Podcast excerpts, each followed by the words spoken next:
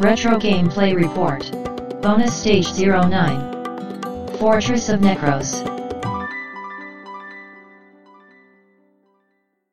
長谷川さんのゲーム進捗の方いかがでしょはい。スイートホーム終わったので、うん新しいゲームを始めたいんですけれどうも、はいはい。生まれて初めて、ヒューカード買いまして、出た。はいじゃあ2本目ね、ヒューカード。そうです。2本目のヒューカードでこれから遊んでみようと思ってるゲームがですね、うん。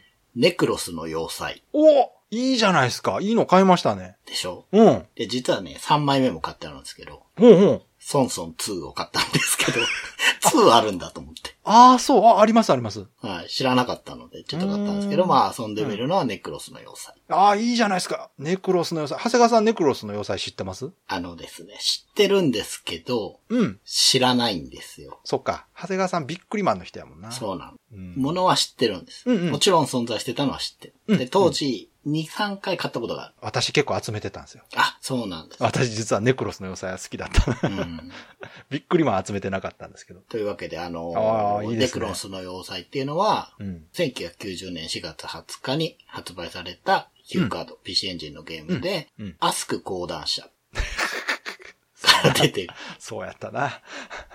ジャンルは RPG ということで、うんで、これ元ネタがですね、今うんちょろっと話してた、はいロッテのおまけ付きチョコスナそうックネクロスの要塞なんですね。ねえ。びっはい。くりマンが売れてね。はい。びっくりマンに続けということで。はい。うん。食玩ってやつですそうね。。そうそうん。あれ、まあ、さらなる元ネタは、多分、ヒーマンっていう、う。ヒーマン？海外のおもちゃで元ネタになったようなのがちょっとあるんですよ。うんうんうんうん。世界観が似てるやつが。なるほど。うん。多分それのあ、オマージュというか、まあ、うんうん。インスパイアされてやってたのかなと思うんですけど、ちょっとおどろおどろしい絵作りのファンタジーなんですよね。うんうんうんうん。で、あれ、箱がバラバラにするとなんかマップみたいになるんですそうそうそうそうそう。遊べるんですよ、確か。ですよねゲームになってんちゃうかな。そうそうそう。で、あの、うんキャラクターカードとかアイテムカードとか入ってるんですよね。そうそうそう。すごいお得なんですよ。うん。そうなんですよ。うんただ僕は当時ほとんど買ったことがなくて、うん。ずっと気にはなってたんだけど、やっぱりビックリマンの人だったから、うんうん。まあそっちで手一杯みたいな感じだったのかな。うんうん。まあ買ってなかったんですけど、少し前に中古ショップに行った時に、うんうん。ヒューカードでネクロスの要塞を見つけたんですよ。ええの見つけましたね。でこんなん出てたんだと思って。うん。で、あ、これやれば、そのうんネクロスの要塞を学べるじゃんと思って。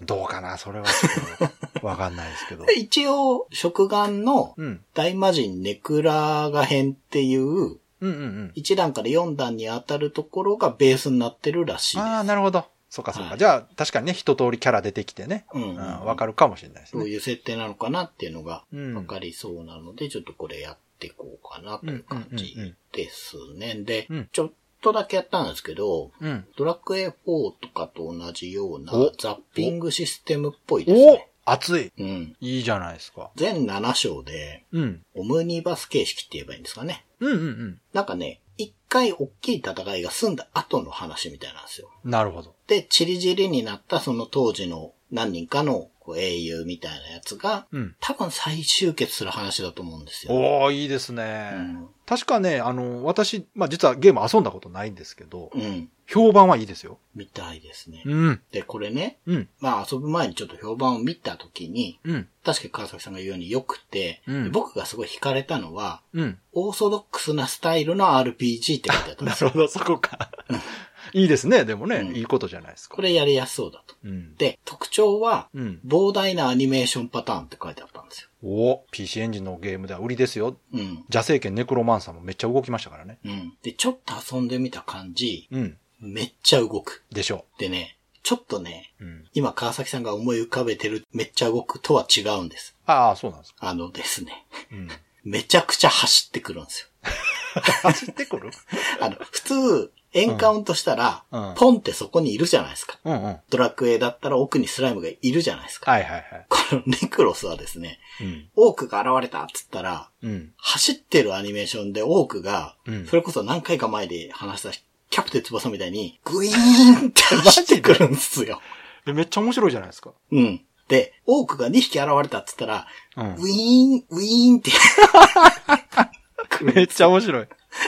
で、うん。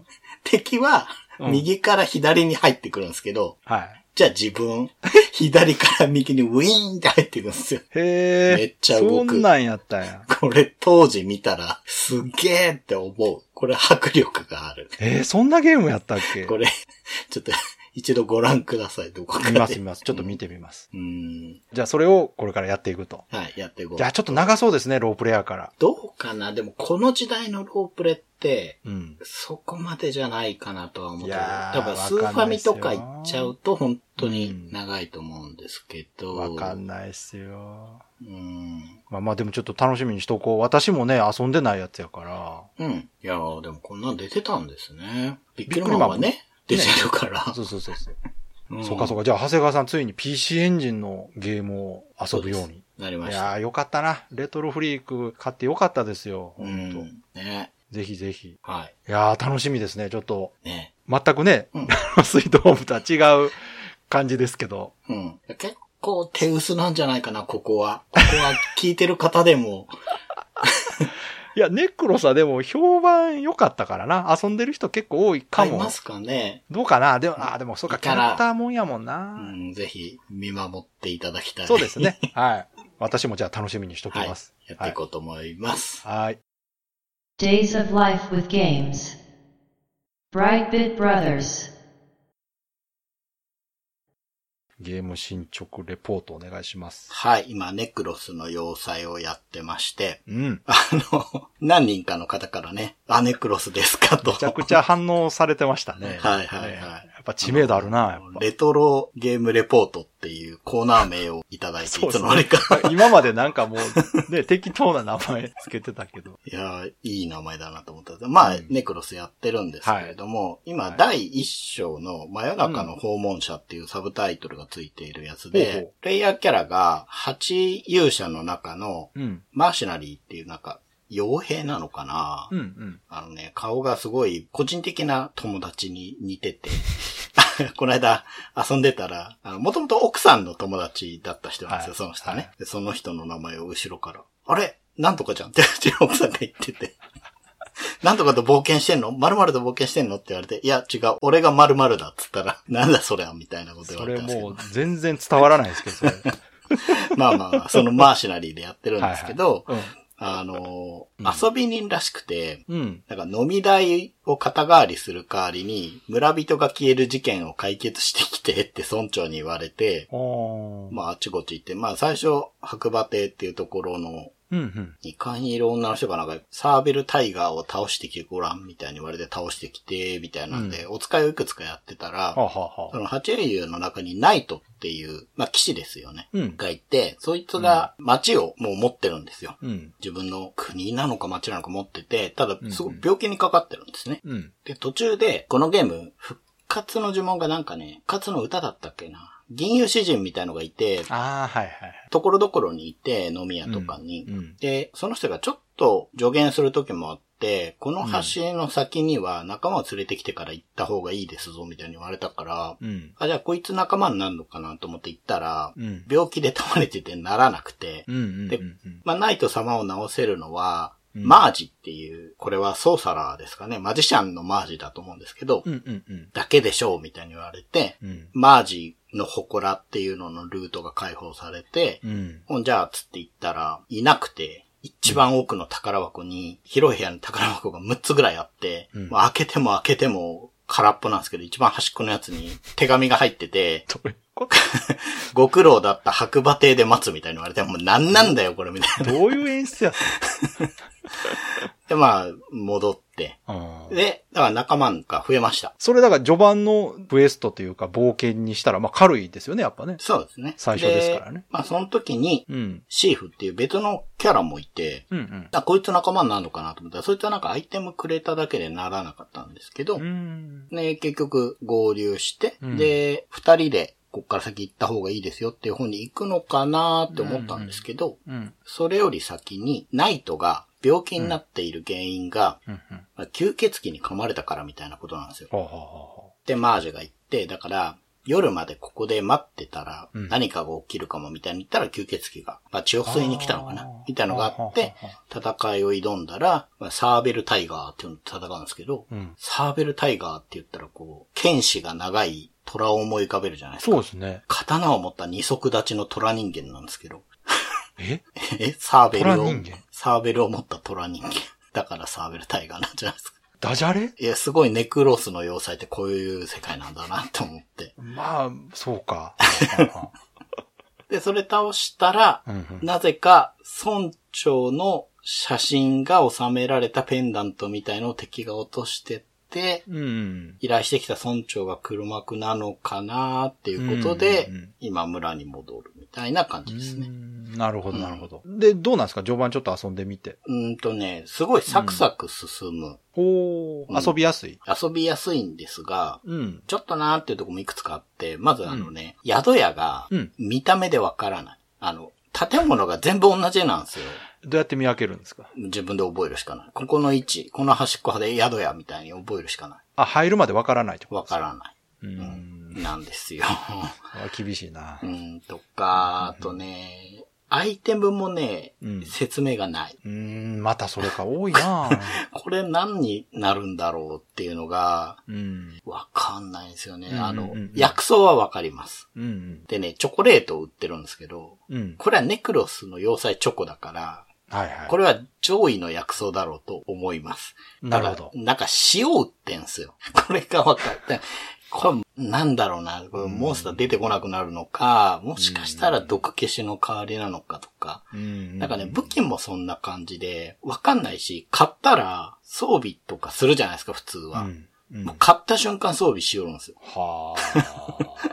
だから、親切やけどもと。そうそうそうそう。あの、強くなったかの実感がない。そうか。だから、ドラクエを引き合いに出して申し訳ないんだけど、うんあっちはこう分かるし、うん。パラメーター的にどんくらい強くなったか分かるじゃないですか。そうですね。見せてくれますもんね。そうそうそう。だからそこにこうお金貯めて買った嬉しさがあるんだけど、うん。うんうんネクロスは 分かんないし、まあお値段安いんでうんいいんだけど、うん。ああ、なるほど。そこはちょっと説明欲しいなみたいなのはそうですね。ありますけど。ね。やっぱちょっと、ところどころやっぱこう、不親切なところがそう、ありますあります。あるけども、ゲーム自体はオーソドックスなんですよね、やっぱ。はい。で、スピーディーにすごい展開していくから、うん戦闘とかは、まあ、飽きないですね。うんマージが仲間になって気づいたんですけど、うん。敵の攻撃こっちが避けるとき、うん。まあ、マーシナリーは普通に避けたって避けるだけなんですけど、うんマージね、分身して避けるんですよ。へえ。だからそういうね、ちょっとキャラに合わせた、なるほどそういう演出とかもうん用意してて、でもそこにすごい力入れてるんですよね。そうですね。やっぱ、キャラゲーですもんね。うんやっぱりね。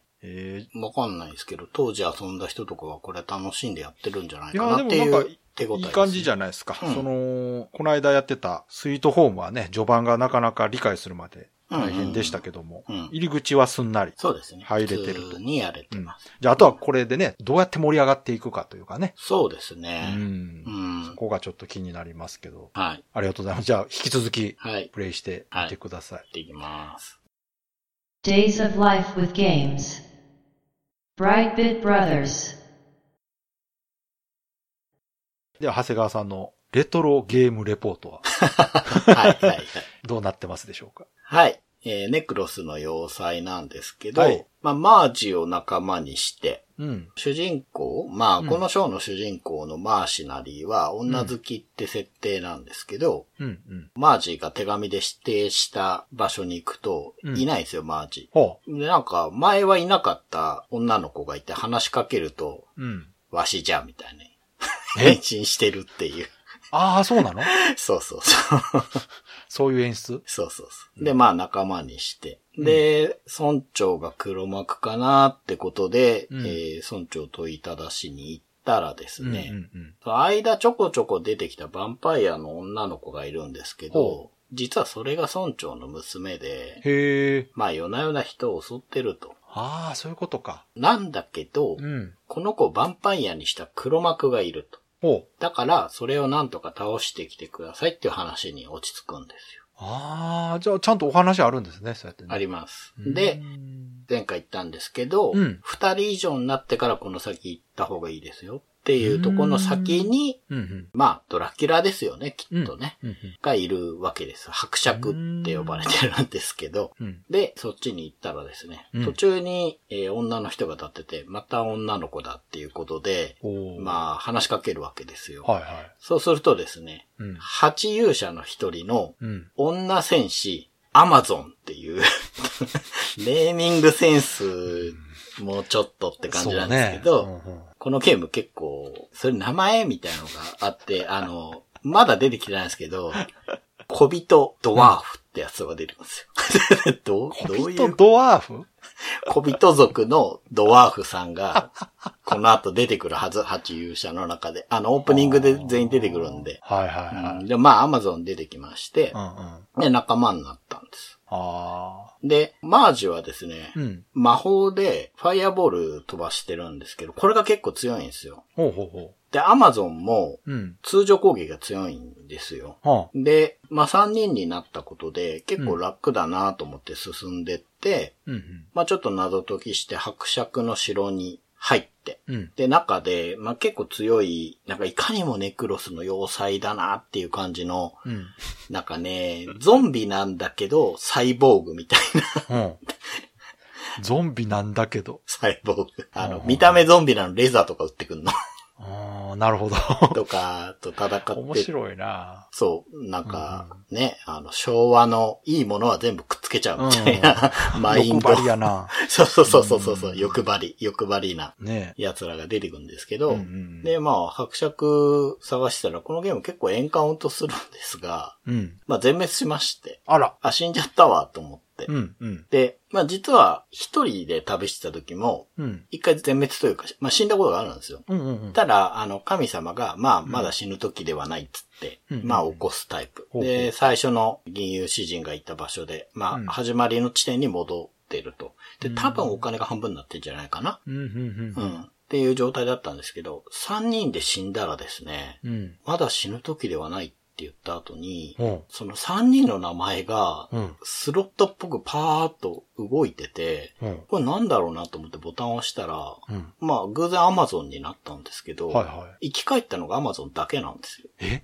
うん。どういうこと？でね、うん。他の二人が、うん。旅してる時は、うんもうドラクエ式、三人連なって歩くはいはいはい。状態。だけど、うん。今アマゾン一人で、缶オケ引っ張ってるとかないんですよね。え？だから他の二人がどこにいるかよくわかんないんですよ。え、消えてしまったってこと？そう、画面上にはいない。で、ステータス画面見ると、うん。強さの中でキャラクターのパラメータ見れるんですけど、うん。死亡ってついてるんですよ。え？で、まあそれは分かってんだけど、は生き返らせ方が今わからない。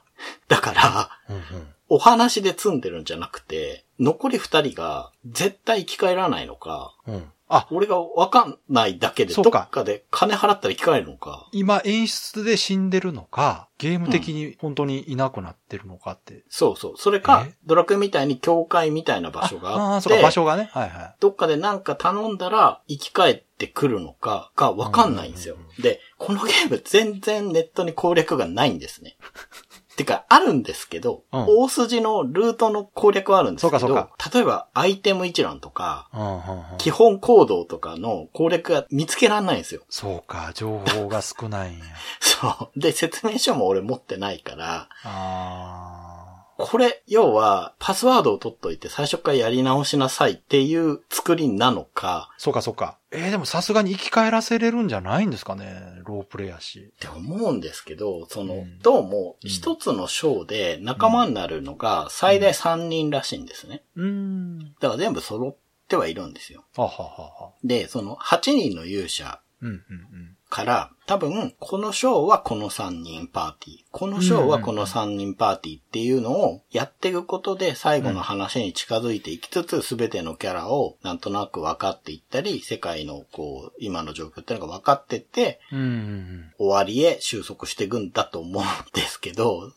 だからもしかしたら、アマゾン一人でも、ボス倒せば、章はクリアする可能性はあるなと思ってんだけど、うん。いや、とはいえ、ちょっときついかうら、んちょっと生き返らせたいんだけど、その方法がわかんないから、いや、どうしようかなっていうところで実は積んでるというか、止まってるんですね、今。うん。そうなんですよ。街にそれらしい施設もない。ない。今んとこ、すべての人と話しかけて、もしかしたら宿屋で泊まるのかなとかって試したり、そのなんだかわからないアイテム、塩とか、うんうん。とかになんかあんのかなと思ったけど、今んとこそれもわからないし、いろいろ話しかけたんだけど。そのまま進めてみたらどうですか？難しいんですか？そのまま行く。アマゾンが仲間になったところで一応うんレトロフリック上にセーブはしてあるんですよ。うーん。だそこに戻ることはできて、そうかそうか。そうするとロスにしたら30分ぐらいだから、まあそれでもいいんだけど、うんうんただここのことって、ある程度はっきりしてから。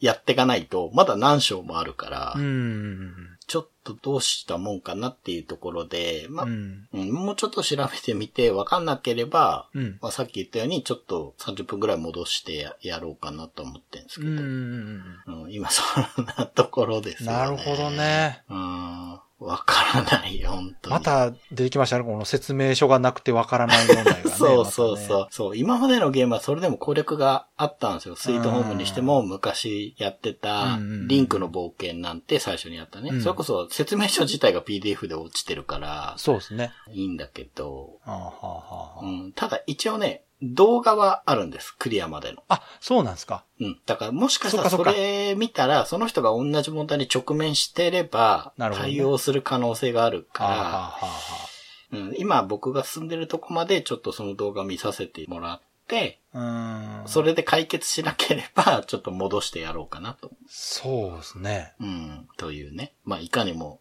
レトロゲームレポートですよね、うんこれ、ね。確かに、確かに。そうか。いや、まあまあでも、しょうがないけど。に。うん。まあまあでもね、まだ始まったばっかりですからね。はい。うん。だし、まあ、レトロフリークでやってるっていうのは、まあ、こういう時楽ですね。そうですね。ね。う。うんん、あの、本当にそのパスワード問題をクリアできるだけでもだいぶマシな気はするけどな。しますします。昔やったら心折れるけど。何これってなりますよね。うん。ねえうんまあ、だからもし、これをね、聞いてる方で、うん。ネクロスの良さ知ってる知ってるっていう方がいれば、教えていただければと思うんですけど、ちょっといないかなと思う。いや、もう覚えてないんちゃいますああり得る。知ってる人でも。あり得る。うーん。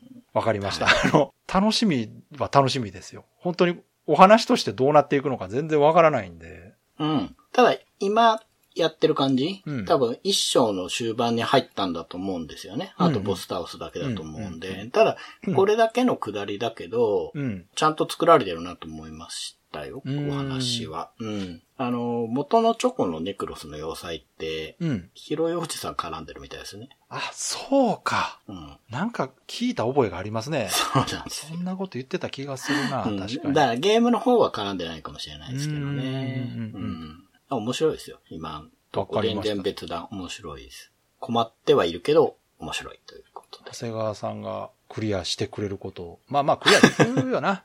もう。できると思います。スイートホームクリアしたら多分何でもクリアできる気がする。。うんスイートホームほど困らされない。ですよね。うんうんストーリーは本当に別に行き詰まらない。今のところ全然。ねうん。わかりました。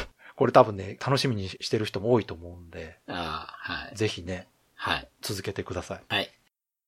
Days of Life with Games. Brightbit Brothers. では、今回も長谷川さんのレトロゲームプレイレポートをはい。お願いします。はい。えー、なんかね、うん。コーナー名が進化しましたけど。そうですね。はい。ちょっとずつ長くなっていく。ネクロスの要塞やってますけれども、うんうんうん、前回ね、はい。死んだ人が生き返らせられないんですよってねいえうことを物議を醸してましたけど、はい。言ったんですけれども、どうでした、うん、あの後ですね、うん。神殿を見つけました。あったんやりありました。そらあるわ、うんやっぱね、普通に考えたら。そうなんですよ。う結ん。構ね、見えづらいとこにあって。見えづらいんかい。神殿でしょ、だって。いや、そうなんですけど、このゲームね、画面が、なんかスクロールがちょっと変わってて、端っこまで行ったらグイッとスクロールするタイプなんですよ。なるほど。あの、キャラクターを中心に常にスクロールしてくれるんではなくて、なるほど。画面端まで行ったら、1画面グッとずれるないるほどな。。懐かしいタイプやな。あの、はいゼルダの伝説とかと一緒ですね。そうです、そうです。はいはい。で、あの、うん結構端っこの方に行かないと出てこなくて、なるほどね普通に歩ってると、うん。一番端っこの柱の影しか見えないああ、。そっかそっか。見切れたとこに神殿があって。えー、それわざとかな、それ。いやー、どうなんだろうな。ちょっと画面設計的にこれどうなんだよと思いながら、まあ。あ、でもまあ、良かったじゃないですか。はい。まあ、無事生き返らせることがえ、それじゃあお金払うと生き返るとか。そうです。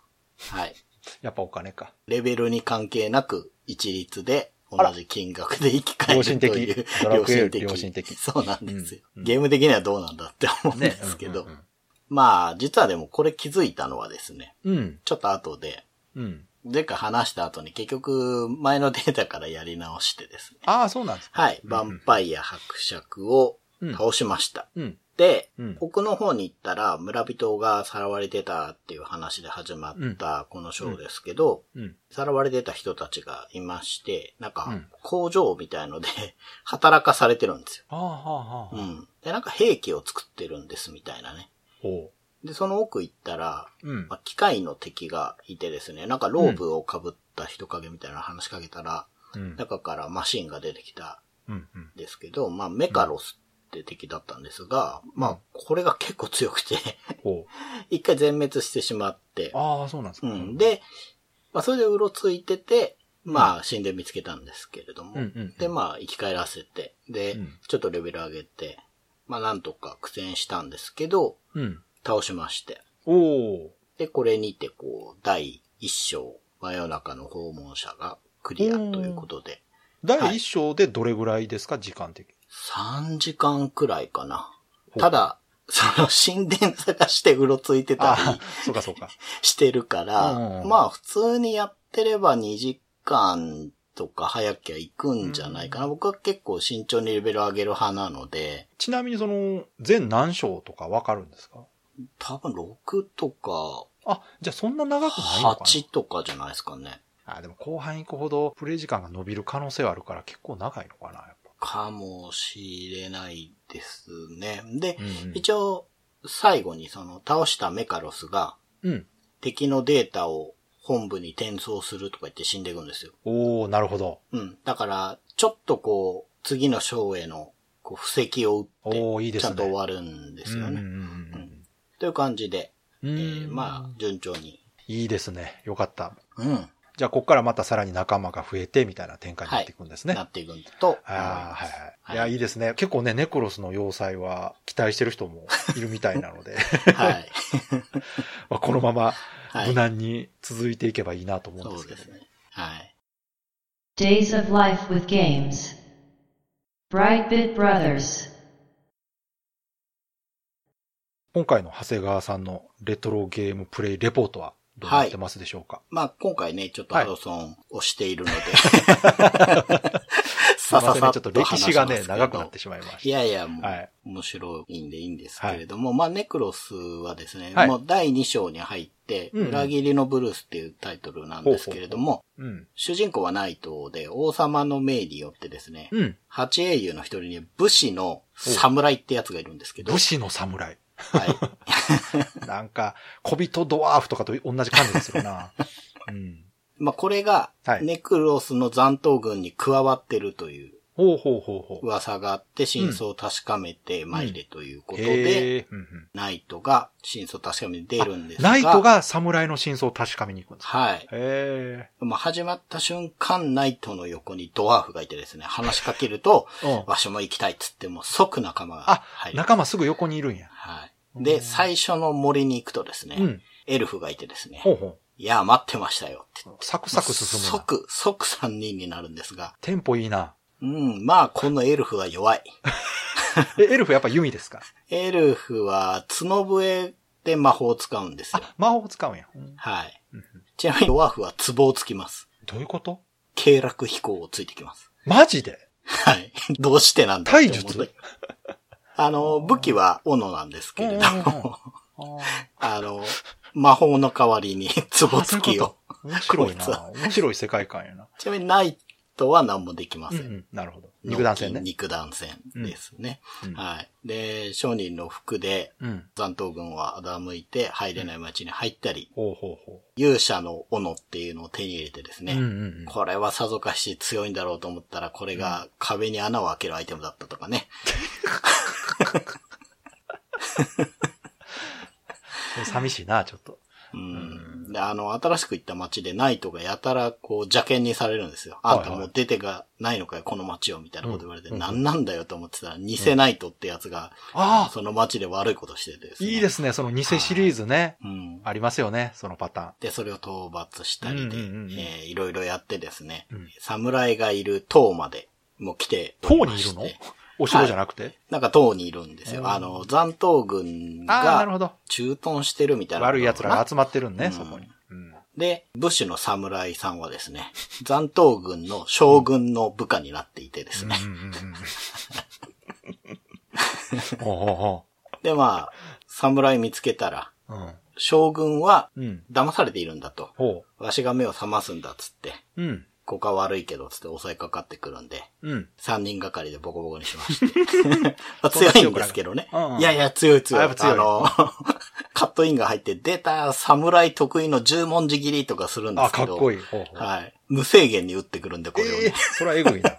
まあ強いんですけど、うんまあ早速エルフが殺されたりとかで、ちょっと苦戦したんですけど、うんうん倒すと将軍が出てきて、ほうほよくも侍をって言って、う。うん。あさぞかし出演だろうなと思ったら、これが弱く、あ、そうだね。あれ弱いとあ、よ思ったらかったよか、った。うん。どんな姿してるのか、高速でアニメーションするんでよく見えないぞと思って、まあうん戦ってるうちに見えんだろうと思ったら2ターンぐらいで倒しちゃって、あら。あれって思ったら、うんその奥に、うんまあ、黒幕がいまして、ああ、なるほど。オニロスっていうのがいるんですけあど、あ、まあ、そいつがうん。将軍に毒を持っていたということなるで、ほどね。だから弱かったってことあ、で、そうなんや。じゃあこいつが黒幕かと思ってうんうん戦おうと思ったらですね、うん床が抜けて地下に落とされまして、おうえー今ここまでですね。なるほどこの地下を脱出して。もう一回塔を登って、そのオニロスってやつを倒せば多分2章終わるんじゃないかなと思います、あらあら、なんか面白い仕掛けですね、それ。はい。ん。うん、そう。でも、順調じゃないですか。順調ですね。うんうん順調にやってますが、まあ、エルフが弱い。何が待ってましたよ、だって。それってレベル上がっても弱い感じですかね。弱いんですよ。ちょっとね、このゲーム、レベル設定があんまり良くないんじゃあ、ないそかな。う。レベル上がってもあんまり強くならない。うん、いや、上がりにくい。第一章は、うん。そんなことなかった。ほうだから、全体的なバランス取りがちょっと雑なんじゃないかな。あ第2章は本当に苦戦して、まあ、特にエルフが死ぬんで、まあ、死んだら最初の、その神殿があるところまで戻って生き返らせなきゃいけないんで、まあ、何度もエルフだけ生き返らせるために戻ってるんで、その戻る呪文とかない？エルフが覚えてるんですよ。めっちゃ面白いな、それ。もう、ツボついてもね、ルーラーみたいなことはできないんであの、仲間がムキムキになったりはするんですが、それってその、レベル上げは大変なんですか？結構。そんなでもないですね。じゃあレベルちょっとボス前にガンガン上げてっていけば楽にはいける。いけるんだと思うんですけど。それでもエルフ弱い。弱い。だから、こういうこと言うとなんですが、やっぱドラクエってのはよくできてるなと。なるほどね。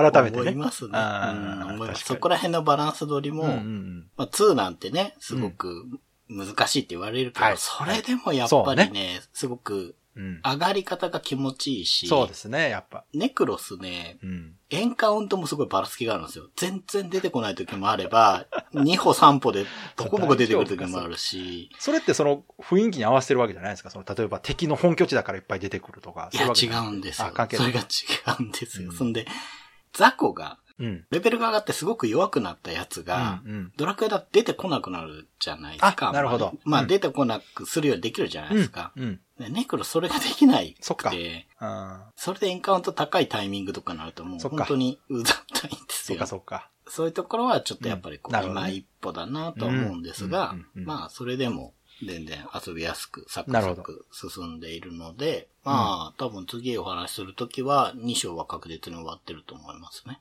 いや、でも、その、各章立てのお話っていうのは聞いてて楽しいですね。そうですねどういうお話が次あるのかなといううん。ところは、短いお話がこう連続しているっていうのは、うん。モチベーション保つという意味では面白い作り方ですよね。う。うんん。で、お菓子の方はう、ん。ひろようじさんの会社関わってるっていう話を前回したかなと思うんですけど、はいうんゲームの方はですね、うんちょっと見てみたら、うん。冒険企画局さんがああ、関わっててそうなんや。はい。へえ。ボードゲームをねね、やる我々としてはえ。、あ、そう。よく聞くお名前ですけれども。はい。やっぱりそのテーブルゲーム的な要素とかがあるからかな。その元が。なんですかね。うんうん。いくつか関係会社が出てるんですけど、うんその中の一番前に冒険企画があれじゃないですか。アナログの方を担当してたんじゃないですか？ネクロスの。どうなんですかね？ね詳細わからないですけど、うんおちょっと知ってる名前と思ってなるほど。やってる感じですね。いやー、今後のお話も楽しみですけども。Days of Life with Games. Brightbit Brothers. じゃあ今回も長谷川さんのレトロゲームプレイレポートのお願いします。はい。ネクロスの要塞第2章ですけど、うん前回落とし穴で落とされて、うん。で、まあその地下から脱出したんですけど、そういえば道中のうん。残党軍が占領している町の中に、うん。なんか入れないとこあったなと思って、ほうほ宿屋に体力回復させいくついでにう。うん。思い出したんで、ちょっと行ってみたんですよね。うん。うん。普通の、まあ、民家というか町が占領されてるので家でうん。入れないところがあったんですけど、まあ、入れるようになってて入ってみると、うんまあ、敵の兵士なんですけど、兵士がいてですね、うん。うん。まあ、地下にドラゴンが住み着いて困ってるみたいなこと言うんですよ。ほう、それは困るな。困りますよね。困る普通の家の地下にダンジョンがあるだけで、ねえ。どういうことだって感じなんですけど。ネズミとかじゃない。ドラゴン。ドラゴンなんです困るな。うん。で、まあ、退治してくれって言うから、うん行ってみたら、あ、ドラゴンいないんですけど、うん。うん。奥の方まで行ったら宝箱あったから、あラッキーと思って開けたら、うん。宝箱の中になんとドラゴンが。何どんな宝箱や、それ？ねえ、どういうこと？え、わからない。すごいちっちゃいのかな、ドラゴンたが。確かにね。うん。えで、まあ、ドラゴン出現しまして。ーうん。多分ね、もっと早い段階で来るところだったみたいで、ああ、そうなんや。割と難なく倒せまして。ああ、よかったじはい。ゃん。うん。で、なんかドラゴンの爪を証拠として持って行ってですね、おうおうその兵士に話しかけたら、うん。炎の剣っていうのを報酬にもらいまして、強そあ、これナイトの武器だってことおうおうで、ちょっとナイトが強くなったから。これでいいやと思って、うん。最上階にいるボスを倒しに行って、うん。まあ無事倒しました。うんうんうんまあでもちょっと大変で、敵強かったんで、結構レベル上げしながら行ったんですけど、へまあそれでもなんとかボス倒して、え。うんじゃあ今回は特にその、詰まるようなとこなかったんですね。そうですね。ううんん。敵が強かったエルフがすぐ死んじゃうみたいな、問題はあったんですけど、話的にはつまらず、オニロスっていうボス倒して、うんうん。はい。ダンジョンのマップとかでこう迷ったりとかそういうこともないんですか？あ、そんな難しくないですね。ん。ただエンカウント率高いからイライラはするんですけど、あなるほど。どっち行ったらいいかわかんないみたいなことはなくて、うん今んとこそこでは困ってないんですけどね。うん。で、これで第2章終わりだな、ということで、で、まあ第2章は8英雄だった侍が敵に力を貸しててどういうことだっていう話だったわけですけど、うん。で、まあ当の侍はですね、うん。将軍を助けるためとはいえ、皆に迷惑をかけたすまないってことで腹を切りまして、ええ 仲間なるんちゃうの？腹切っちゃって。ええいや、侍やけど確かに。もう王様はですね、うん。ボスをね、うん倒して、その、7人の弟子が活発に動いてるから、うんこれはもう8英雄を集合させねばならんっていうことで、そらそうや。うん。はい、王の命令が下って8英雄集合するんですが、うん。まあ腹切っちゃったから、いや、ちょっと待って、侍は8英雄入ってないってことじゃ。入ってます。いやいやいや、もう一人かけてるやんか、じゃあ。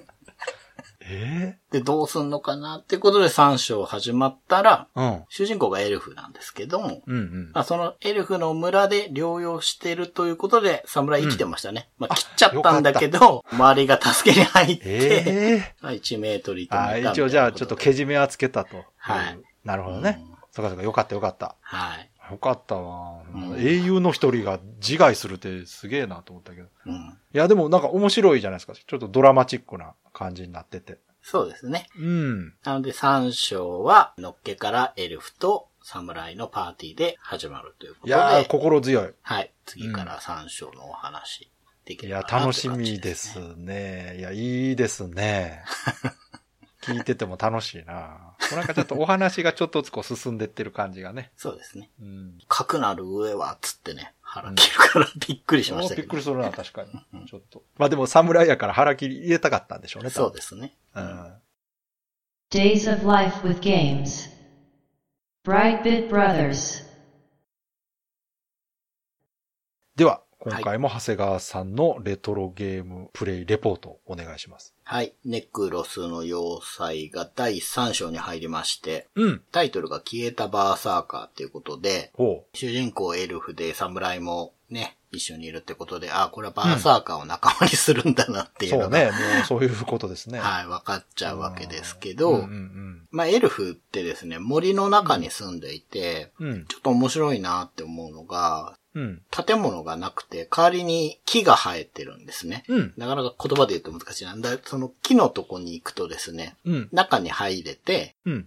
部屋になるんですよ。だから、木の家みたいになってるって言えばいいのかな。はあはあはあで、中にいるのが全部猫で、えかわいい。うん、そうそう。猫に話しかけると、うん。道具屋を始めたよ。何か買ってってとかえー、何それ。かわいい。猫の村というか、まあエルフの隠れ里みたいなとこかなるほど、ら、なるほど。侍と一緒に旅立って。うん。だから行く先々でも猫がいると喋れるんですよ、エルフはね。猫とえ会話ー、ああ、ができるそっか。そっか。なるほどね。で、2匹の猫が何度か出現してきて、話を聞くとですね、うん。なんかこう、なんか乱暴な男が何々してびっくりしちゃったみたいな感じで困ってる猫とかが、うん。要所要所にいるんですよ。うん。で、まあ、バーサーカーに困らされてるんだなっていうことで、まあバーサーカーの足取りがわかるんですが、うん。そういう猫に会うたんびに侍が、うん。仲間の不手際申し訳ないっつって腹切ろうとするんですよ。それもう、ちょっと待って、面白キャラになってるやん、侍。なってきちゃった。腹切りネタにしてるやん。ちょっと。数度腹切ろうとする。何その面白いキャラ。で、止められるっていう感じで、まあ進んでいくとですね、うん。湖があって、は一番手前に教会があるんですね。い。うんまあ困ってますみたいな感じなんですけど、その奥に村が2つあって、うん。うん。この村がですね、いがみ合ってるんですよ。ほで、まあ、西の村の話を聞けば東の村のやつがひどいんだと。う。なるほど。東の村のやつの話を聞けば西のやつがひどいんだ。うん、うん。まあこういうことになってるわけですけど、うん。まあそんな中でも猫ちゃんは 冷静なので、宿屋は止めてくれないんですけど、うん。まああの、村長の息子は正気というか、まあ恋人が逆の村にいる。なるほど。あ、よくできてますね。まあ、村の者たちが住まないみたいなこと言って、うんまあ一応宿屋側に止めてくれて、逆の村だと道具屋があって物が買いたいけど、買えないんですけど、うんそこにいる猫が、もうご主人様ごめんねっつって売ってくれるんですよ。猫が物を売ってくれるっていう感じで進んでいって、どうもそのいがみ合いのうん。原因は、その奥にある塔に住んでいる占い師が、ほまあ、入れ知恵してるというう。か、ああ、なんか仲悪くさせてるそうそうそう、吹き込んでるっていう感じで、うんじゃあそこ行くかってことで行くと、まあ入れないんですけど、はなんかそこに人が一人いて、い。うん。まあ、西の村のやつはいつも裏口から入ってるよって言って、裏口あるんかいって思って入ろうとすると、まあ鍵が閉まってて入れないんですけど、うん。まあそれもちょっと猫ちゃんに聞くとですね、あそこに鍵隠してるよって教えてくれるから手に入れて、すごい、みんな優しいな。そうそうそう。で、塔に上がっていくと、マジョロスっていうやつがいてですね、ボスの名前みんなロスがつくんですね。そうかな。あネクロスネクロスから来てるかな。そうかそうか。うんで、まあこれが敵だってことで、うん。まあ最初の段階で倒せたんですよ。ほうほあれはあんま強くないと思ったら、う。うんうん。今は油断したっつってこう上の階に逃げていくんで、じゃあっつって追っかけてったら、うんまた猫がいてですね。で、話を聞いたら、うん。一章に出てきたマージっていう魔法使いがいて。それが猫を使って話しかけてきて。ああ、なるほど。で、マジョロスっていうのは、うん。わしの妹のジョロスっていうやつが、なんかに取り憑かれてるっぽいっていう。あら。話なんああ、そうなんや。で、助けてやってくれと。いうことで、いくつかヒントをくれて、うん。で、まあ、上の階に行って、うん。対決して勝つとですね、うん。正気に戻って村の仲違いも和解させてくれると。へで、途中でですね、え。うん。その塔の地下から、なんか真ん中の湖に入れたりするんですよ。うん。そうよくわかんない突起みたいのがあって、なんだこりゃみたいな探索とかしたんだけど、なんだかその時はわかんなかったんですけど、ほうほその村を和解させるとですね、最初に言った教会のところで、う。うん。東西に分かれた村の若者と、まあ、村長の娘と村長の息子かな、うんが、まあ、晴れて結婚できるってことで、式を挙げてるんですよ。うんうん。で、そこに村人みんな集まってて。で、なんかマジョロスのメモかなんかを頼りに、村の秘宝みたいのを集めると、銀の剣と銀の鞘って言うんですけど、うん。で、それをそこに持っていくと、うん。この村の秘宝で、えー湖の城を蘇らせましょうみたいなこと言って、おうなんかそれ合わせると、すげえゴゴゴゴって SE がして、それでその塔の地下から行ける湖に意味が出てきて、行ってみるとピラミッドが生えてるんですよね。ええすごい壮大ですね。そうそうそうう。ーん。で、お前どうやってここに来たんだって思うんですけど、うん。バーサーカーがそこにいるんですよ。やっぱりか。いや、おかしいなと思ったんですよ。出てこうへんなと思って。で、このバーサーカーを仲間にして、そのピラミッドをどんどん奥まで行って、うん。ボスを見つけて、うん。ぶっ倒したとこまでです。はい。もう、なので3章もクリアしております。すごい。うん。いやーでもお話しっかりしてますね。そうです。割とすね、ごい。ちゃんと思考を凝らしてるというか。ええ面白い。なんかその旅してる感ありますね。なんかいろんなとこ行って人助けしてるっていうか。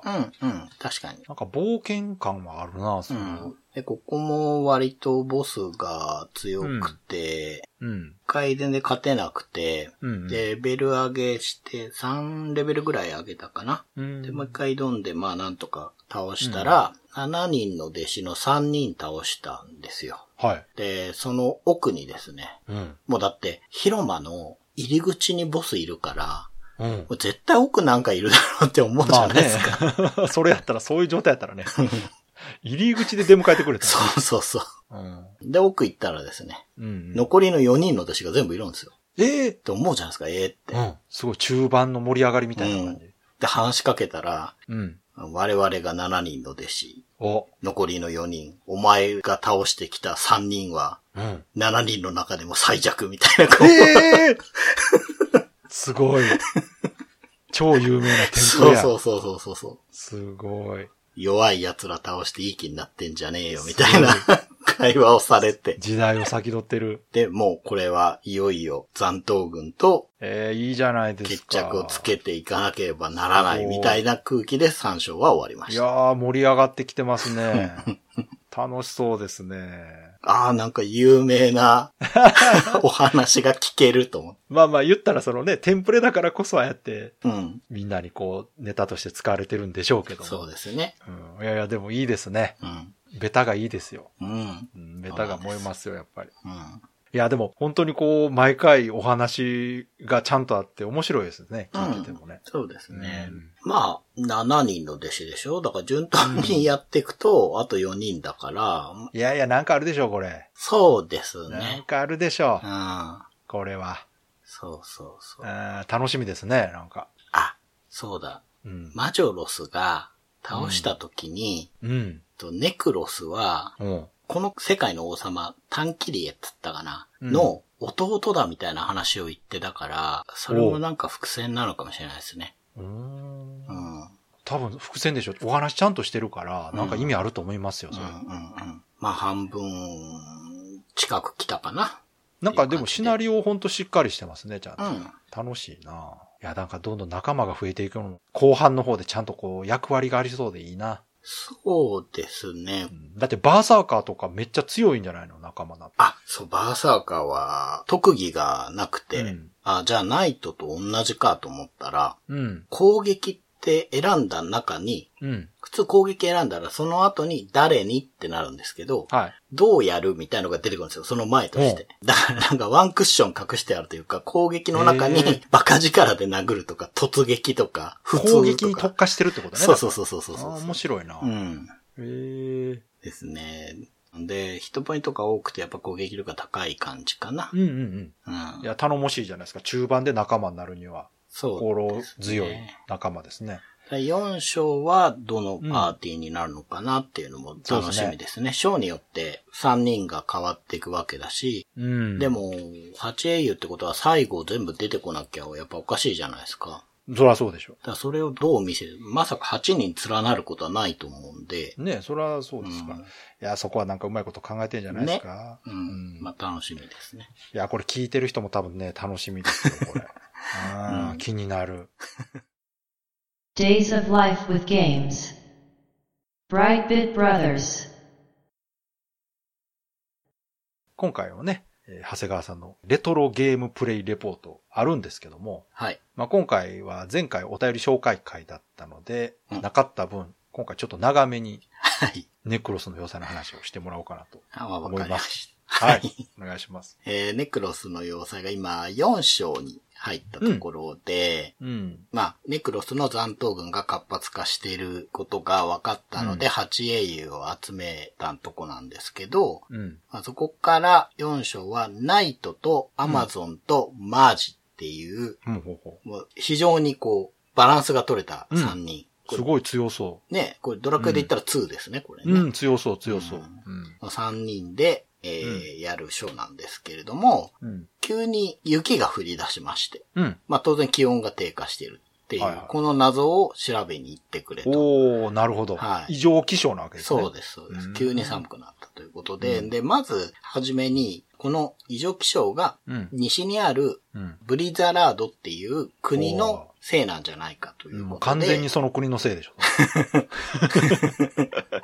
だからまあ、そこへどう行くかっていうことで、はあ、はあ、ホープ王国っていう国にまず行ってきてくれと。なるほどでそこでいろいろ聞いて、ブリザラードに行く方法を探してこいということで、ホープ城に行くと、ガルテラ号っていう船がありまして、これに乗っていけばいいんじゃないって話になるんですが、うん。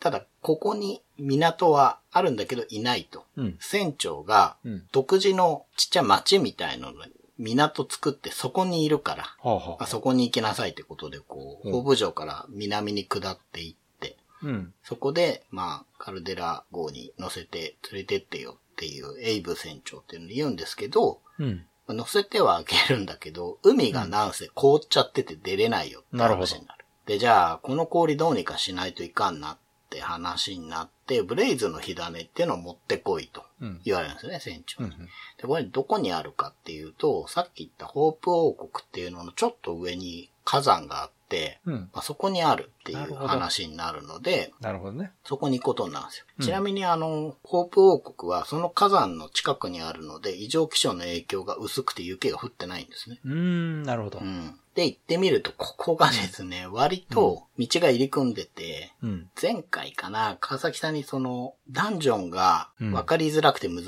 しいとか、そういうことはないんですかって言われたんですけど、はいはいはついにちょっとそういう感じになってきました。ここで。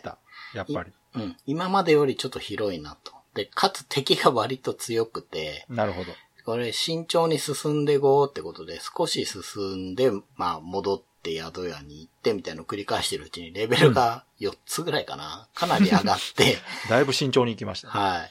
だいぶ強くなって、火山港まで行くんですけど、うん。うん、溶岩に阻まれて入れないんですよ。うん。で、あ、これなんか他の方法で入らなきゃいけないんだなと思って、まあいろんな城とか戻って探索してったら、うん。短切リエっていう最初の自分の城の中に、うん。なんか発明家みたいな王様を囲ってるんですよね。うん。うん。で、その人がアイス爆弾っていう、このため以外にどこで使うんだみたいいいタイミングやな。なっていうのを発明したから、はいはい。これで溶岩凍らしたらいいよっていうことで、なるほど。ぜひ使ってみて実験してきてくれって言われて、まあ持ってって、今しかないもう使ったらもうすごくて、もう火山丸ごと凍らしてましたから。それはそれでまずいんじゃないうん。あの、まず異常気象を疑うのはこいつのせいって思うんじゃないかっていうぐらいの、そう、前は。すんごい威力なんですけど。もうフィールド全部青くなってましたからね。それはすごいな。で、まあ、ここで火山の奥までやっと入れて、入ったら、うん。ブレイズの火種って何なのかっていうか、ブレイズっていうモンスターがいてですね、うん。そいつ倒すと残り火として残るんですよ。あー、なるほど。だから、まあ、ブレイズを倒して、うん。ここまででだいぶレベル上げちゃったんで、うん。もう一瞬でキャンってあー、いいですね。倒しちゃったんですけどう、ん。で、まあ、手に入れて、うん。無事に海を溶かして、うん。ここで出港できるぞ、とあいうことねうんはい、船を手に入れた、みたいな感じにうんうんうんうん。なります。いいですね、船ね。うん。うんで、まあ今んとこその ネクロス軍が全然絡んでこないんだなーって思って。そうですね。平和ですねで、海でブリザラードに行こうってしてたらですね、うん。海中から要塞が急に飛び出してきて、うん。それに、あの、船が乗り上げちゃいまして。うん。で、この城何なのかっていうと、うん残党軍が作った兵器で、うん。その中にタクロスっていうお、幹部がいまして、出た、ロスロス。そう。これを倒して、うん。まあなんとか船を再出港させなきゃいけないってことで、うん。最深部まで行くとですね、うん。まあそのタクロスがいて、倒すとですね、うん。なんか、レーザーガンを落とすんですよ。え？急に近代化の波がえ、その、タクロス自身がなんかそういうメカ的なやつとかじゃなくて違うんですよ。それはね、メカロスっていうのがいるから、タクロスなんやそれ？はあの、タコみたいなやつだから、メカロスが落とせよ、メカロスそう。そう。急にレーザー銃を落として、うんでちなみに、ここに来る途中の街で、うん。私は古代兵器のレーザー銃を探していますと。あら、またタイムリーな人出てきたな。その武器っていうのは、うん。山をも崩す威力があったそうです、みたいだなこと言って。すげえな。めっちゃ強いの手に入ったぞってことで、これで動力炉を破壊してですね、なるほど、なるほど。この要塞を海に沈め直して、ええ一瞬でやられんの、要塞。はい。一瞬です。大層なもん作ったそうそう、一瞬。の。へで、どういうわけかレーザー銃も置いてきちゃったのかな？え。おい、なんで置いてくるの 持っていけ。ええ使い捨て？そうなんですよ。いないわかんわかんエネルギーなくなったのかな、あ、なるほどね。うんそうか、そうか。というわけで、うん。ついにブリザラード王国でやっと、やっとたどり着くことが。一応、原因だと言われてるとこね。そうです、そうです。あはい。で、うん氷の女王がいるんですけれどあ。ああ、も、もうそれは原因や。うんそこに会いに行ったら、あナイト、アマゾン、マージの3人がですね、あ。うん。投獄されまして。あ、いきなり？はあ、ドラマチックな展開やで、これい。。で、うん。女王のうん。傍らにいたのは、うん。倒したはずのうん。メカロス。なんだって？メカロスマーク2となって 蘇ってまして。これで第4章が終わりです。へえ、すごいドラマチック。ですよね。うん。すごいすごい。ちゃんとしてんなって思いましたえよ。ー、すごいじゃないですか。なんかお話いいですよ。やっぱ、ねえその元々の出所がうん。TRPG 的なとこから来てるからかな。やっぱお話がすごいしっかりしてるというか。うんうん。いや、もう本当に。そうえーすごいですようん。しっかりしてる。お話だけなら別にドラクエと同じような面白さがあるというかね。いや、なんかその、ドラクエともまた違う感じかな。ドラクエとも違うけど王道な感じのお話って感じがするな、すごく。こう、ちゃんとね、山があって。あるある起伏と言えばいいのかな？あって。引きもあって。そうそう、引きがあるのがいいんですよ。その、うん終わったなと思ったら、終わり際にまた次に繋がることが起こってっていうのはすごく上手だと思いますね。うん。章立てにしてる意味がありますよね。ええ面白いなすごいなそう。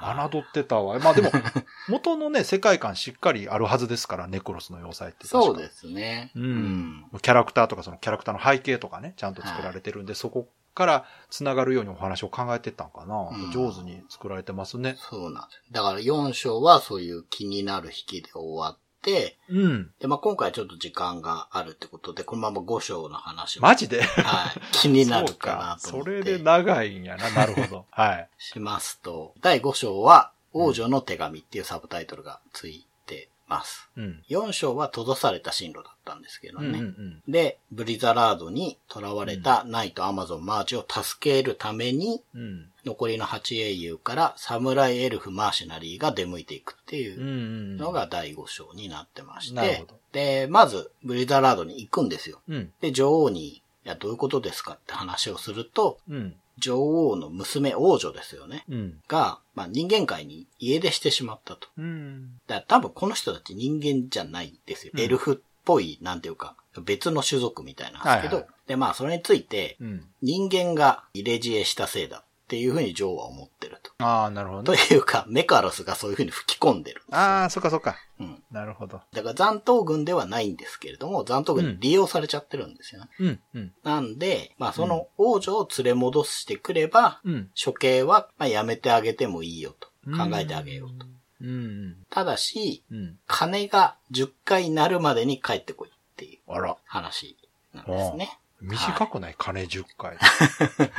まあそういう風に言われて、うん。まあブリザラードを出てうん王女を探す旅に行くわけです。ほうほで、実はこの前の4章で、ホープ王国にそれらしい子がいるのは分かってたんですよ。う。ああ、そうなんや。うん。うん。酒場の人気のメイドっていうのかな。うん。うん女の子がいて、まあそれにすごい熱を入れてる若い男の子とかも出てくるんですねうん。で、多分あの子だなって、その、どこから来たかわからないすごい可愛い子みたいな扱いだったはずなんで、うん。多分あれだなと思って、ホープ王国に行こうと思ったらですね、うん。異常気象のだったり、うん。いろいろあって、ホープ王国に行く道が閉ざされてるんですね。はあ、はあ。で、どうやって行くかってなったら、まあ、いつもは森を通っていくんですけど、そこが通れなくなってるんで、うんいろいろ探索していくと、うん。竜巻砂漠っていう別のルートから行けるよって話なんです。うん。う。うんん、で、砂漠を越えようとするんですけど、そこがこう、まあ、迷いの砂漠みたいになってて、うん。道がループするんですよ。うん。ううんん。なるほど、なるほど。これを無事抜けるにはどうするかっていうと、うん。羅針盤が必要って話になる。はあ、はあ、はあ、はあ。で、まあ、羅針盤っつったら船じゃないですか。うん。なので、エイブ船長のとこ行ったら、もらえんじゃねえかなと思って行ったら、うん。まあ、もらえまして、無事にね。うん。で、そこで羅針盤を手に入れて、もう一回砂漠に行って、どうにか抜けると、ホープ王国に到着するんですけれども、うん。その、エイブ船長のところに羅針盤を取りに行くときに、うん。ホープ王国が魔物の軍勢に襲われたっていう情報を得るんです。ほうほうほう。だから、着いたらどうなってるかなと思って、着いてみると、街の中にもう敵がいっぱいいるんですよ。へえ。で、城が閉ざされてて、うん。入れないんですね。うん。で、宿屋とかに入ろうとしても、敵がいるから、営業してないというか、敵がいるんですよ。で、うんそいつらを倒すと、うん。宿屋もまた使えるようになるし、っていう感じでう、ん。なるほど。で、大事なのは、その、ブリザラードの王女ですよね。うん。で、その子どうなったかなと思って酒場に行ったら、うんそのそれに熱を上げてた若い男がいたんですけど、うん。そいつが身を挺して助けて逃げ延びたっていう話なんですよ。はあ、はあ、はあ。でどこにいるかわかんないんだけど、そこまで出てこないんだけど、まあ、とりあえず無事でどっか行ったってことだけは分かって、うん。で、街の中にいる敵をちょこちょこ倒して探索していくと、あるうん。家の中にうん。騎士がいてそれを助けると、実はこの、まあ、家からうん地下道が城に秘密の地下通路が繋がっていて、うん。そこを通れば城に入れるから、ほ国王を助けてくださいみたいに言われるんですね。火星に行ってくださいみたいに言われて、まあそれは行かなきゃいかんなと思って行って、地下道入ると敵もいっぱい出てくるようになっちゃうんですけど、うん。うん。で、なんとか地下道から城に入ってって、ホープ王国まで行くと、うん。そこに幹部がいて、ホーんプ国王と、まあホープ王って、ここに来るまで散々、ホープ王はすごい強いってことを聞いてるんですね。なるほど。で、町の人とかホープ王がいるから、ネクロス軍とかいても、この国は安泰だ、みたいな感じで、ちょっとのんびりしてるんですよ。みんな。うん。で、そうだったんだけど、うん。まあ、本当に強いんでしょうね。幹部二人がかりでうん。襲われていて、うん。うん。助けに行くんですけど、ちょっと時すでに遅しということで。倒されちゃったところで、その二人のボスを、うん。ドクロのドクロスと、がっしりしてるデカロスってやつなんですが、いいですね。はい。まあ、こいつらを煮立てでボス戦なんでちょっときついんですけど。なんとか倒して、はあ、はあ、はあ。はい。ホープ王の戦死を見届けて。街に戻って、まあ一応、ホープ王国は解放されるので、それで。うーん。街に戻ると、実はあの、とある島、ニューホープって名前がついてるんですけど、そこに王子とか女王とかね、はいはい。先に逃がしたって王様が言って、まあそれで亡くなっちゃうんですけど。うん。だから、そこに行ってみると、うんそのブリザラード王国の王女、シルフィーって言うんですけど、もいて、そいつを命がけで守った男の子と結婚式を、まあ、挙げようとしてるところで。で、まあ、カクカクしかじかで、あなたを連れて帰らないと仲間が殺されちゃう、処刑されちゃうから、うん。一緒に来てくんないかって言うんだけど、うん。その人間の若者に命も助けられて、この人と一緒になるから、私は行けないけれども、うん。この手紙を、じゃあ母に届けてくださいっていうことで、ほうほ行くとともに、ブリザラード王国の城の横にダンジョンがあるんですけど、う。うん。そこに真実の鏡っていうのがおあって、それを使えば誰が嘘をついてるのかわかるから。それを使えばいいんじゃないですかとは言わないですけど、そういう、そういうことを言うんですよ。うん。いや、まあ、それは必要なんだろうなと思って、まず城行くんじゃなくて、そっちのダンジョン行って、うんまあ、その鏡を入手してってやろうと思ったんですけど、ここのダンジョンも敵が強くて、うん。ここでもやっぱりレベル上げ結構やりましたね。ここでも多分うん4、5レベル上げましたね。まあまあ、それはもうだいぶ後半ですもんねう。ん。で、その真実の鏡を持って王女のところに行くと、うん。まさに今、処刑寸前っていうところで、うん。上からこう弾頭台の刃がバーって落ちてくるところに、侍が刀投げてそれを止めて、ああ、なるほど。で割って入ってマーシュナリーが鏡を使っへて、ーそのメカロスが嘘言ってるっていうことを伝えて、ちゃんとみんな活躍してる。うん。で、メカロスとの戦闘になるんですけど、うん。こいつがめちゃくちゃ強くて、へえ。で一回全滅したんですよ。ああ、そうなんですうんか。。で、またレベル上げに行って、もううん結構上げて戻ってきて、うん。でも2回目は勝ったんですけど、うんうん。だから今回はすごい歯応えが。ありました。ね。はい。まあ、ことなきを得たというか、処刑は免れて、メカロスうマーク2もなんとか倒して、うんうんうん。これでブリザラード王国の話は一応決着ということで、お次が第6章で、決戦アトランティスっていう タイトルなんーですけど。すごい。かっこいい。うん。決戦なんや、もそうなんです。で、そのアトランティスっていうところは、う。うん。まあ古代王国なんですけど、100年に1回出てくるんですけど、うんうん。そのレーザー銃とか言ってたんですけど、うんそれってアトランティスの遺物らしいんです。なるほど。超古代文明ね。そう。だから、うんまあ、やっぱり文章が足りないから、突然感はあるんだけど、一応ちゃんと4章の時からこう、布石は打ってるんですよね、この。いやいや、十分じゃないですかうん。繋がってるじゃないですか、ちゃんと。うん。なるほどなっていう感じで、6章決戦って言ってるんで、うんうん。まあ、これ、最後になるかなっていやい。や、いや、あるでしょう、なんかそれ。もう一くだり？それあるでしょう。ここまで来てそこでは終わらんでしょうん。まあでも、これで8英雄も全員、まあ集結している状態う。で、うんうんうんネクロス残党軍が何を目指しているのかっていうのも分かったわけで、うん。うんうん。多分アトラランティスの古代兵器なり、その文明なりを手に入れたいんでしょうね。うんうんう。うんん。ええでもやっぱすごいお話がちゃんとできてるし盛り上がってますね。そうですね。いや、素晴らしいですね。うん。ええいいじゃないですか。うん、面白いですね。だから、うんうん。面白いんで4章と5章は、4章の引きがちょっと気になりすぎたので、結構熱心になるほど やって。なるほど、なるほど。うん。そうか、そういうことか。いや、それは長くなるわ、そら。うん。もう本編に、一本ネクロスの要塞でいいんじゃないですか、もうクリアしたら。ねえ、もうそのくらいの、あそれでいいですよ。あれでしたけど、せっかくやし。うん。じゃあクリアして、もし長谷川さんの気持ちが高ぶってるようなら、一本ネクロスの要塞でやりましょ それでも、う。ぜひね、ね。いいうん。それこそスイートホームも一本やってもいいけど、まあ、あれはもうあれでまとまってるかな。そうそう、結構ね、あの、ネクロスもなんですけど、そのうんゲームのこととかはもう話しちゃってるじゃないですか。そうですね。だいぶね確かにね。まあでも、スイートホームに続いてネクロスも、まあ面白いそうですね。もうなんかあの、エンディングのとこだけ集めて一本にして、一本にしましょうか。一回分稼げるなと。うん。エンディングの長谷川さんのとこ繋げて。まあでも本当ヒューカードでね、やれてよかったですね。ロムロムだとそうですね僕やれないから、確かにヒューカードで、うん、面白いいゲームを見つけて。これはでもまた次楽しみですよ。はい。Days of Life with Games. Brightbit Brothers.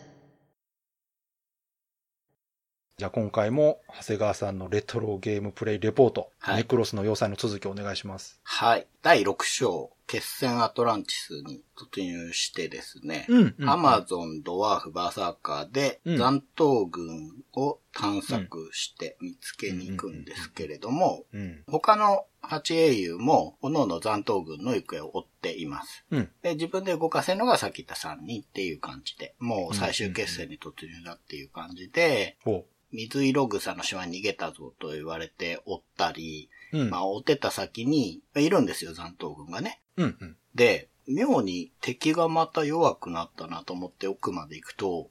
なんとネクロスがいるんですけど、何？ラスボス？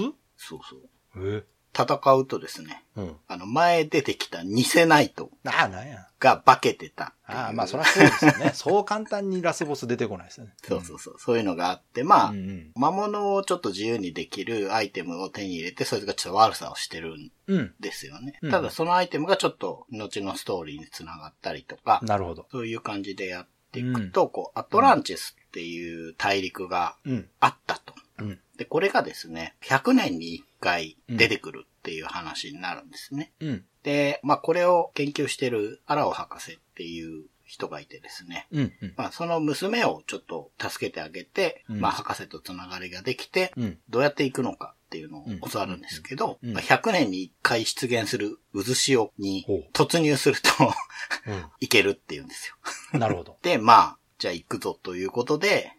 ガルテラ号に乗ってうんうん行こうとしてたらですね、ほう。敵に船を奪われちゃうんですね。ほうほうほうほで、そこでちょっと戦いとか、まあいろいろ起きるんですけど、まあなんだかんだでどうにかアトランティスにたどり着くと。う。うん。そうすると、盗まれたカルデラ号に乗ってた乗組員とかがうんちゃんといてですね。うん。うん一応なんか文明があって、うん。まあレーザー銃作れる人たちですから、うん。あの街があって、そこでその厄介になってて、八英雄の他の奴らもそこにいてですね、うん。先に乗り込んでた残党軍と戦闘してるんですよ。うん。うん。だからもう本当に最終決戦。ええ。で、どんどん進んでいくと、うん。マーシナリーって、一番最初の第一章のうん。最初にいるやつ。最初マーシナリー一人で始まる。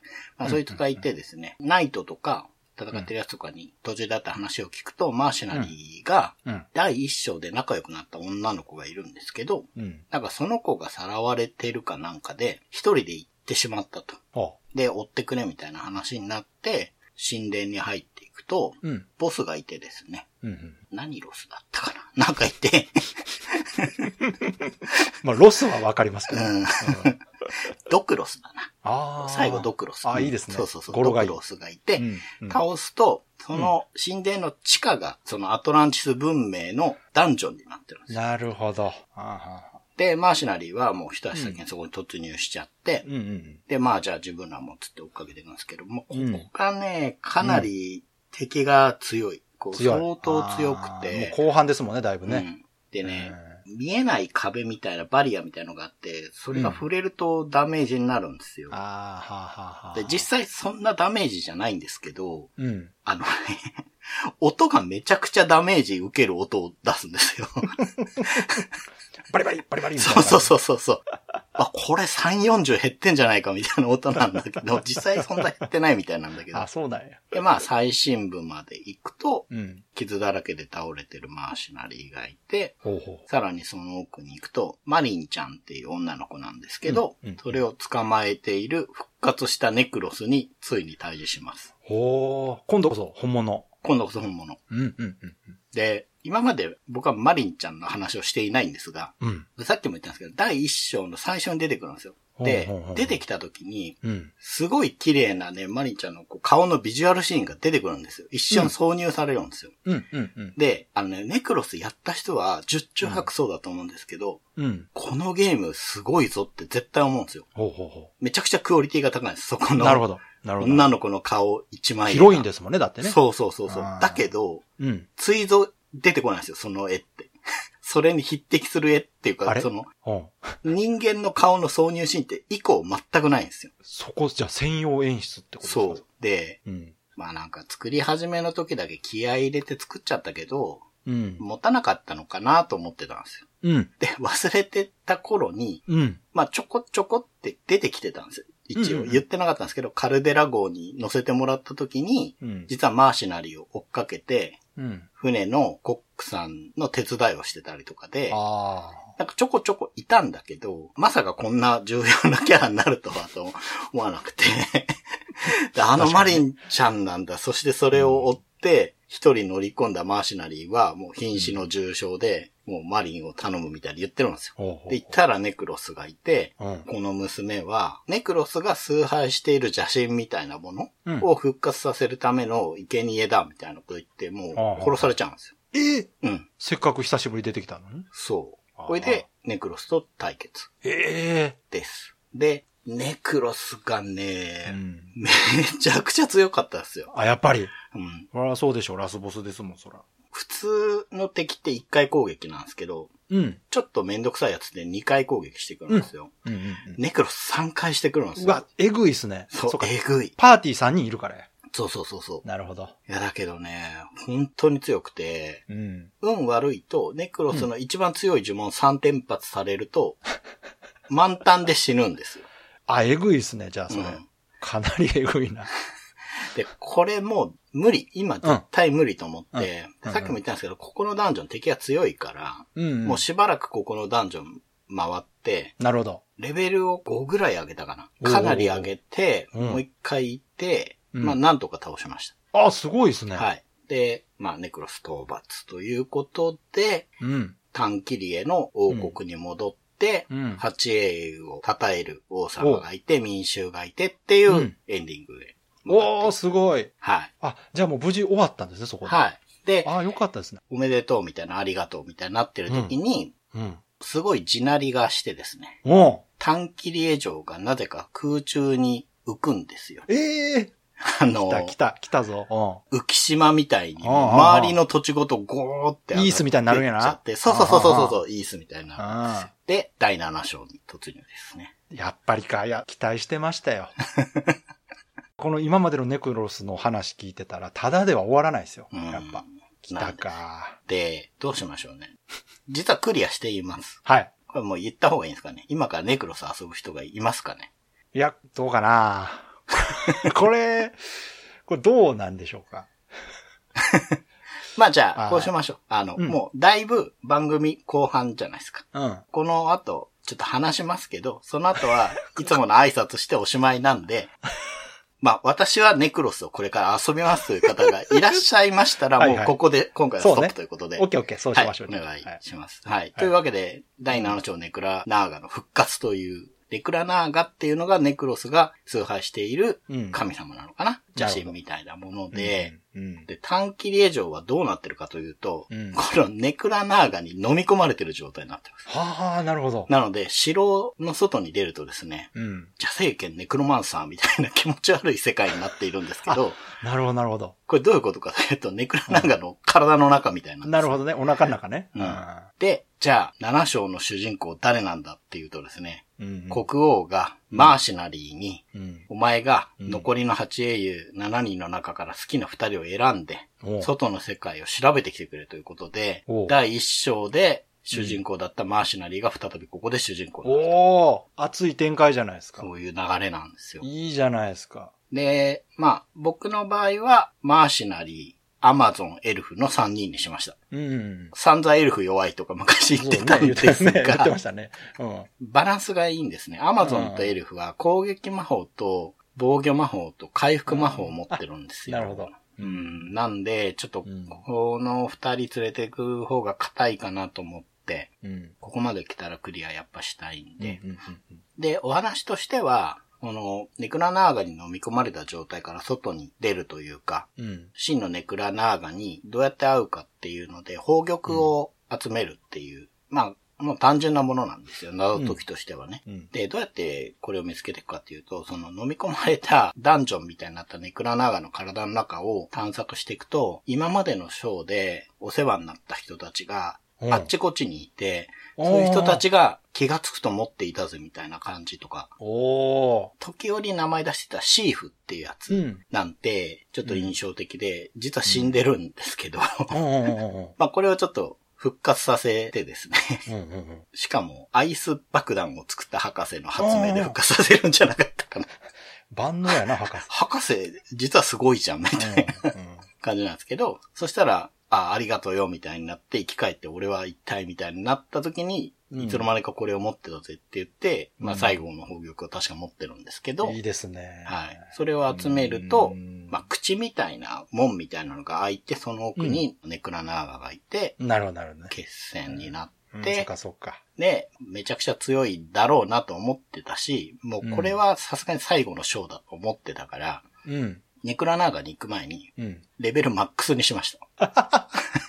用心深すぎる。限界まで上げて。すげえ。うんこれ以上上がんないってことまで上げて、うん。ネクロス UI、まああんま良くないんですけど、うん。嬉しいのがですね、うん次のレベルまでいくつっていうのがいつでも見れるんですよ。パラメータの中にあるんですよ。うんうんううんん。それもあったから、それでまあ頑張ってあげて、うん。マックスの状態で行って、ネクラナーガを倒して、うんまあ、ネクラナーガに会う前にですね、今までのロスたちがですね、うん。ゾンビ状態になって出てくるんですけど、ああ、ボスラッシュね。はい。ここんな感じ。ちょこちょこ出てくるんですけど、ど。でも倒して、ネクラナーガもどうにか倒して、うん。そうすると、うん城が飲み込まれる直前の時間軸に戻るんですよ。うーん、なるほど。で、王様が今まさにお前たちに褒美を取らせる。うんお前らは何がいいんだ、受け取るかっていうところで、ここでいい絵を選択して、うん。真のエンディングへ行くと。へえ。うん。すごい、ドラマチックですね。はい。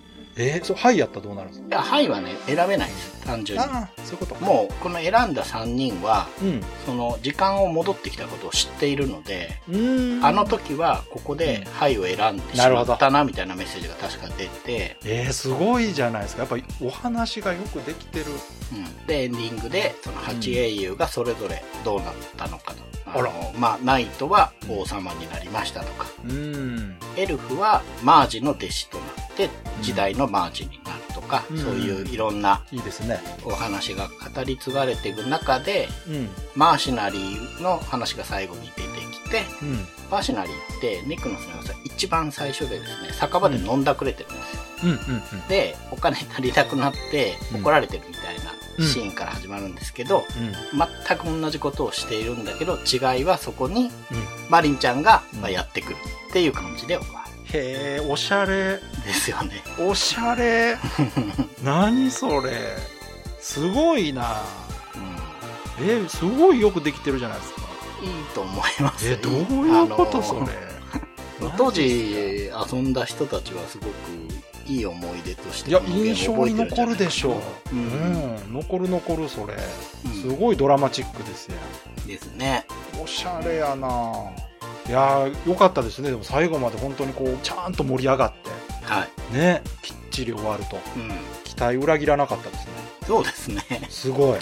ちょっとね、時間かかりましたけど、いやいやいや、でもしょうがないい。ですよ。ロープレですからね。うん。最後までやりましたね。いやー、気持ちいい終わりですね。うん。すごいすごい。そのちょっとエピローグっぽいのあんのも、すごいいいですね。うん。うん、やっぱ、倒して終わりじゃね。うん。あー寂しいもんな、ちょっとな。いや、素晴らしいです。じゃあ次回は、次回からまた新しいゲーム。そうですね。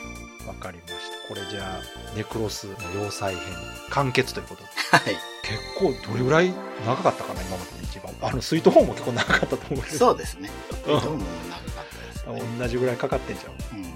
プレイ時間としてはどんなもんでした？35時間ぐらいかああー、もうギリやな。これ、最近のロープレイに近づいてますね。まあ、レベルマックスまで上げてますからね。あ、そっかそっか。そっか。レベル上げの時間がね、ありますよね。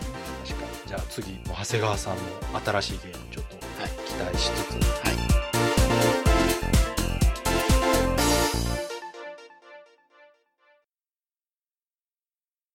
ということで、ボーナスステージ09は、はい。ネクロスの要塞ということで、ステージ53から59、61、62の全9回です。こちらもね。うんいやー、これも長かったけど、長かったですね。非常に評判が良かったですね。私も聞いてて楽しかったし、もう後半の展開はかなり胸熱でしたね。うん。うん。とにかく、川崎さんがすごく楽しんでいるいう。やー、面白かった。お話が本当によくできてる。うんうんうんうん。すごいと思う、やっぱり。うんうん。うん。そうですようね。んゲーム自体は1990年4月20日に PC エンジンで出たっていうね。うんで、アスク講談社。そうですね。まあ今回もロープレイですけうんど、もともとがね、ロッテが発売してた食玩なんそうですよね。そうそう。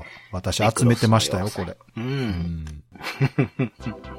ね、それをゲーム化したものなんですけど、うん食玩の方で完結させられなかったストーリーをこっちでさせてるっていうことらしくて、へうん、僕は食玩は本当にちょっとね、1、2度買った程度なので、うんお話とかはよく知らえ。ないい。や、私もお話は知らないです。うんどうもね、うんそうらしいんですよね。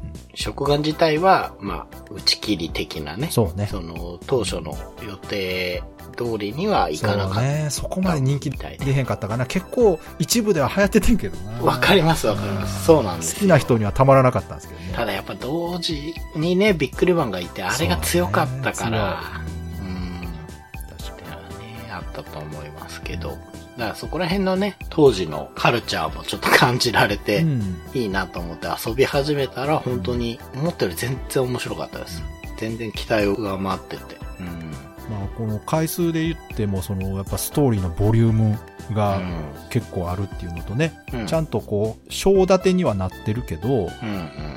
最後収束していく感じとか、そうなんですよ。お話の本当にクオリティが高い。うん。うん。すごい。いと思う。今の時代でも通用する内容だと思いますよ。ですねう。んう。ん。その、ね、途中でも川崎さん言ってたと思うんですけど、お話にちゃんと引きがあうんるというかね。そうそうそうそうう。ん。そうそうそう。で、ね、たくさんいるキャラクターをいっぺんには出せないから、生じ立てで次は誰が出てくるっていうのも本当にいい方に行ってたと思うし、ね、地味にね、戦闘アニメーションもね、うんうんうん。凝ってて、これも良かったと思います、やっぱりね、後で分かったんですけど、うん。キャプテン翼の方が関わってるらしいですね。ああ、そうなんだ。あれ。はあ、はだからやっぱそうみたい。キャプテン翼のゲーム作った方がやってるそうです。ネクうん。なるほど。はい。うんまあ、ロープレイには生きると思います、あれは。間違いじゃなかったんですよ。あの、背景が動いてキャラが走ってくるっていう、あれがキャプツバだっていうのは、うん、うん。間違ってなかった。なるほど。うん。ね。そう。やっぱお話がね、うん面白かったし、そういうアニメーションで頑張ってたりもしたので、もう少しね、基本的なインターフェースとかがうんうん。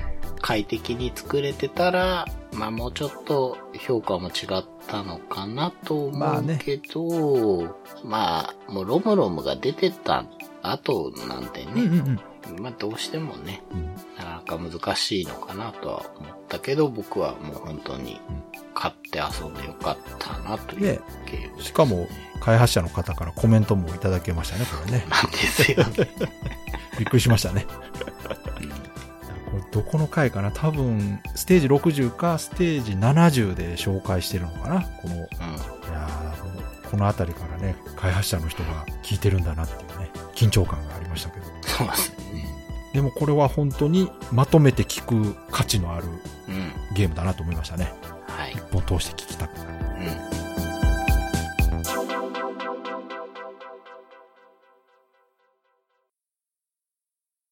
うん。この番組は、ブライトビットブラザーズという番組のエンディングコーナー、レトロゲームを遊んでその感想を話す、レトロゲームプレイレポートをタイトルごとに1本に再編集したものです。